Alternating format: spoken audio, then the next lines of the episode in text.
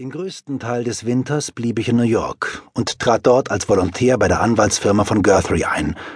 Denn ich wollte Europa eine Zeit lang von außen sehen und nebenbei einen Blick in das amerikanische Rechts- und Wirtschaftsleben tun. Nachdem ich im Herbst in Deutschland meine Referendarprüfung und mein mündliches Doktorexamen bestanden hatte, erschien das als eine zweckmäßige Ergänzung meiner juristischen und diplomatischen Ausbildung. Meine Anwaltsfirma vertrat einige große, sehr verschiedene Unternehmungen, Eisenbahnen, Stahlwerke, Banken.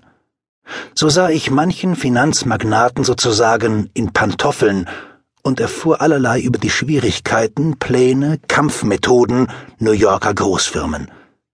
Vielleicht hegte ich zu hochgespannte Erwartungen, jedenfalls spürte ich bald eine wachsende Enttäuschung. Jene Halbgötter zeigten sich naiver und weniger gut informiert, als ich erwartet hatte. Sie erschienen mir oft sogar fast frivol, wenn sie große Summen nach einer nur oberflächlichen Prüfung der Verhältnisse und Gewinnchancen festlegten.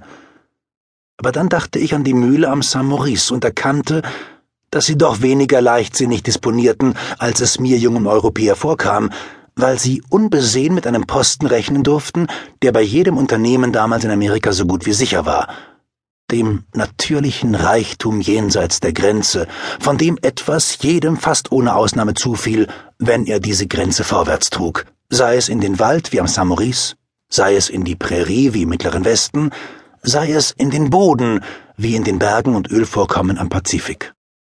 Der Typus des Grenzers, wie ich ihn in Kanada kennenlernte, reichte deshalb in New York bis in die Spitzen der Industrie- und Bankwelt, in den Kreis der Milliardäre.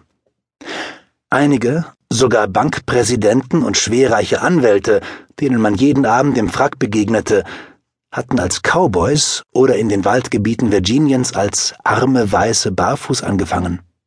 Aber auch die anderen, die zweite und dritte Generation, waren Grenzer, in ihrem Handeln und Charakter vom Pioniergeist bestimmt.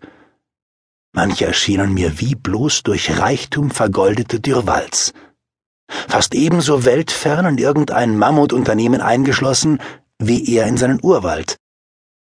Wie er von Kind auf gewohnt, nur auf sich selbst, den eigenen Spürsinn und die Stoßkraft der Ellenbogen zu vertrauen. Harte Egoisten, doch gastfrei, wie es an der Grenze selbstverständlich ist. Asozial im Verdienen, aber sozial im Ausgeben, selten Geizhälse. Männer, die auf zweifelhaften Wegen zu Reichtum gelangt waren, gaben, ohne Orden oder Ehrungen zu erwarten, Millionen für Wohltätigkeit oder irgendeinen wissenschaftlichen Zweck, weil sie weniger im Besitz als im Erwerb von Geld den Zweck ihres Lebens sahen.